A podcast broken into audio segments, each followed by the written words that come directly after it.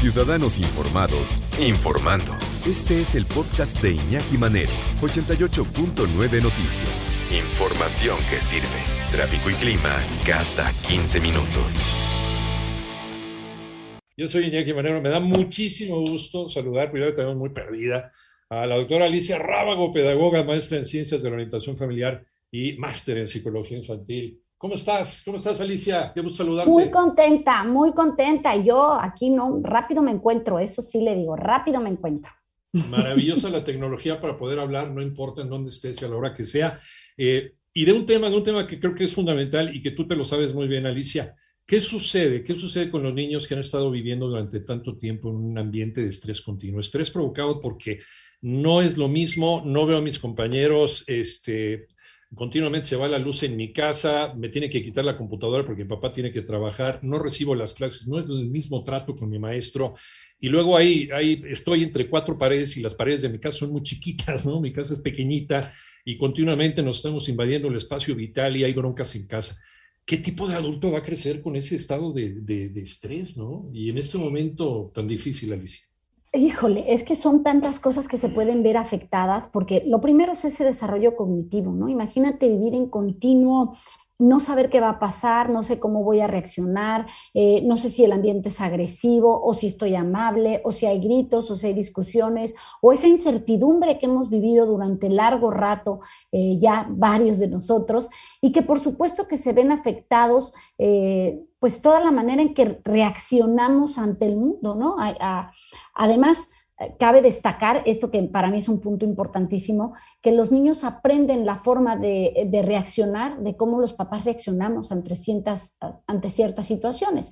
Entonces, imagínate si en casa ha habido pues pérdida de trabajo o pérdida de personas queridas o este estrés, pues eh, cerraron el negocio, no hemos recibido dinero, es que no sabemos si va a volver a la escuela, hay que cambiarlo de institución, este, alguien esté en el hospital, todas estas situaciones que te cambian la forma en la que vives, porque aunque vivimos en una ciudad altamente estresante por, por tanta gente y por cómo nos movemos, nada tiene que ver con esta incertidumbre y este miedo que, que, esta situación nos ha provocado. Entonces, de entrada te digo que su desarrollo cognitivo sí cambia y que puede haber muchísimas manifestaciones de estrés. O sea, cuando hablamos de estrés, Iñaki, sí sabemos que hay un estrés hasta cierto punto saludable, que te presiona un poco, por ejemplo, tengo examen mañana y me siento que tengo que estudiar y entonces, vamos, me, me, sí. Ese shot De adrenalina. Sí. Exacto.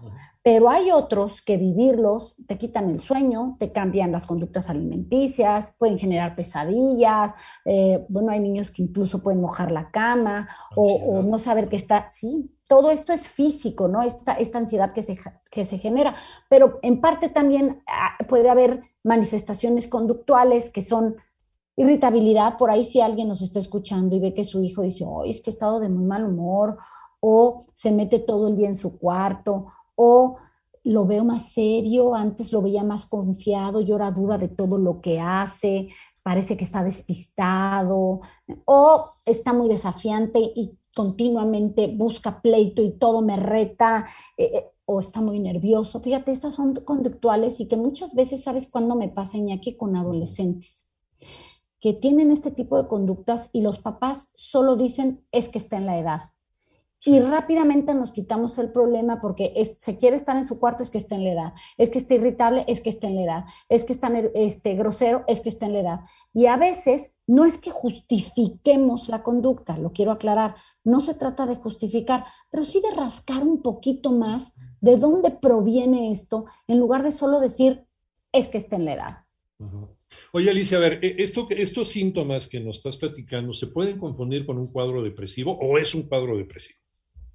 Mm, yo creo que eh, comienza por estos síntomas, a lo mejor de dejar de dormir o quererte meter en tu cuarto, pero también hay ciertas conductas. Mira, todas las emociones, eh, esto dicho así de alguna manera, todos vivimos todas las emociones. Aquel que diga que no ha vivido frustración, angustia, enojo a lo largo de este tiempo, yo creo que está mintiendo. Felicidad, tranquilidad, este respiro, bueno, pero todas las emociones tienen que tener como cierto tiempo de presentarse. O sea, cuando tú te enojas, pues el enojo puede ser muy fuerte, pero luego va a bajar ¿no?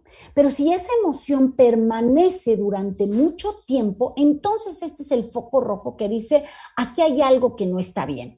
Entonces, si tú continuamente ves a tu hijo angustiado, irritado, nervioso, queriendo estar solo, eh, este sí ya es un punto para decir, necesita ayuda, porque ya lleva mucho tiempo esta misma emoción y no he logrado sacarlo con nada que le guste con nada que le atraiga. Dicen, dicen los especialistas, depende del país ¿no? al que te esté refiriendo. México, vamos vacunando muy, muy, muy despacito.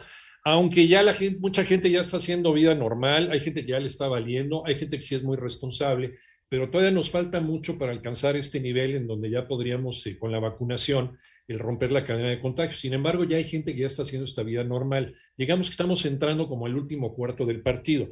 ¿De qué manera podemos adaptarnos o readaptar este estrés tan peligroso que nos ha estado platicando, Alicia?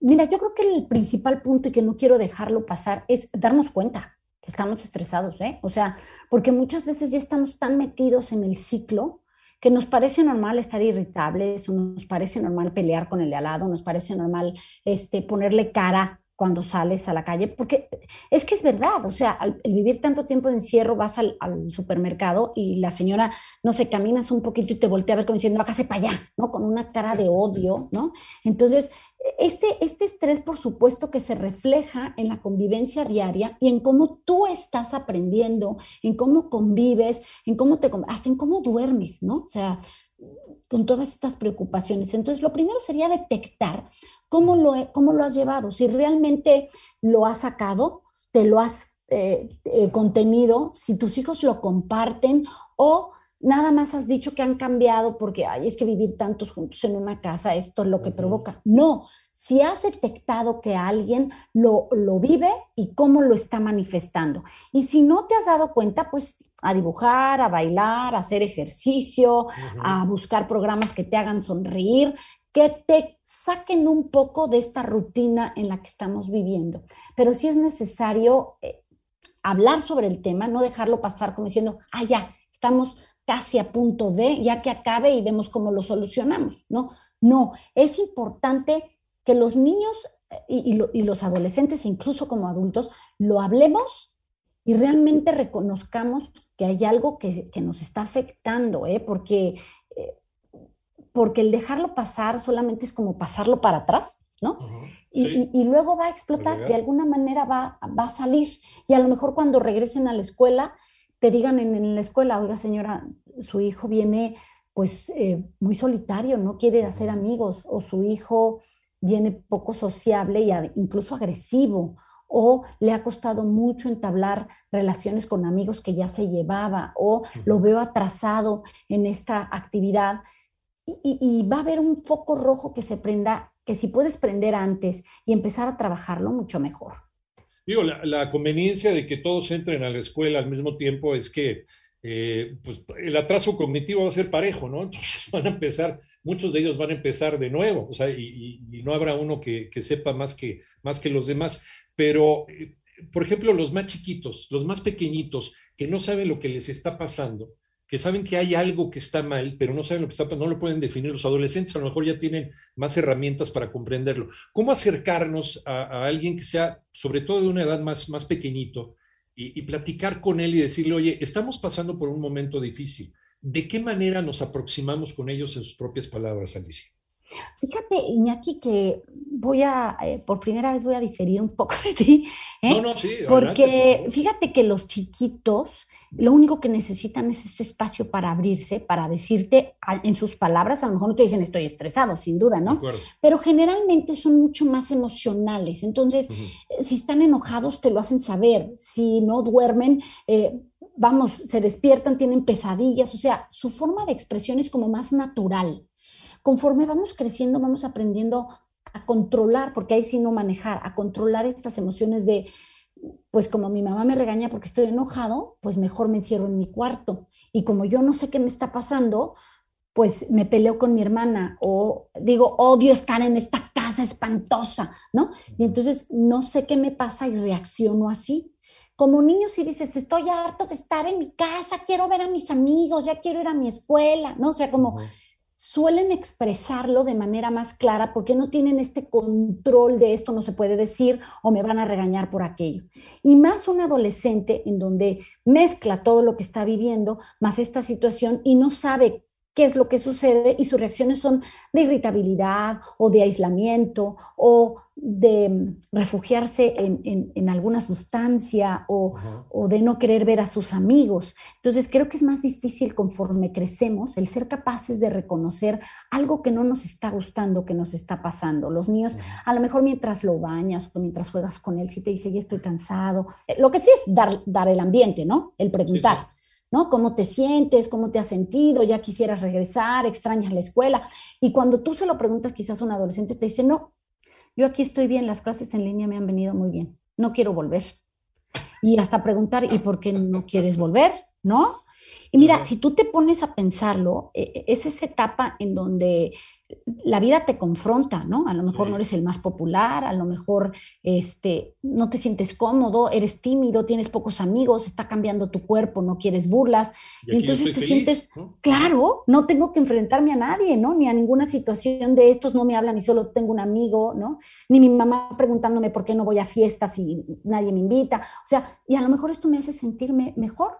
Entonces ahí como mamá el foco rojo será está aislándose, no veo que hable con ningún amigo, no veo que reciba ningún mensaje, se mete todo el día a jugar solo, está muy contento y muy cómodo. Y no, el mundo no es tan cómodo, el mundo hay que enfrentarse a ciertas situaciones que te sacan de tu zona de confort. Entonces, creo que hablarlo y continuamente cuestionar cómo te sientes, eh, ya que quieres volver, tienes miedo, qué te angustiaría, qué es lo que te preocupa, o sea, poner sobre la mesa esas preguntas que tú también te vas a hacer es la mejor forma de acercarte a ver sus reacciones, su comportamiento, incluso cuando digan, ay, pues bien, pues qué, esto qué, hombre, ay, ya pasó, porque muchos te contestan así. qué flojera me das, papá. sí, qué flojera, pues estoy bien, o sea, sí quiero volver, pero qué flojera a la escuela. Pues hasta esas respuestas te van indicando cómo lo ha pasado cómo lo ha vivido. Y, y, ah. muchos papás hoy están preocupados por este atraso eh, en las materias, pero yo creo que los colegios eh, se van a preocupar por otras cosas. Sí, sin duda alguna. Y fíjate, eh, yo hubiera pensado que a lo mejor los, los adolescentes tendrían mejor posibilidad de superar este, este momento estresante que los niños, pero me estás cambiando la, la perspectiva. Y creo que ahorita sería materia de otra conversación, Alicia, eh, si, si, no te pierdes, ¿verdad? Y si nos haces caso. Oye, sobre lo que no. Eh, estos adolescentes que se sienten muy cómodos, ¿no? Eh, porque a lo mejor no eran los preferidos y, porque a lo mejor no eran el coreback de la escuela, porque a lo mejor no eran los más populares, porque a lo mejor tienen un grano en la nariz o porque eran tímidos y se sienten mucho mejor en casa, pero en algún momento lo sano es que salgamos de nuestra casa. ¿Cómo le podemos hacer para, para, reingresar a la, a la, atmósfera? ¿Quieres que le ponemos pausa y platicamos en, la semana entrante sobre esto? Por supuesto, yo feliz porque ya sería más enfocarnos a cómo estos adolescentes hoy pudieran enfrascarse, ponerse coraje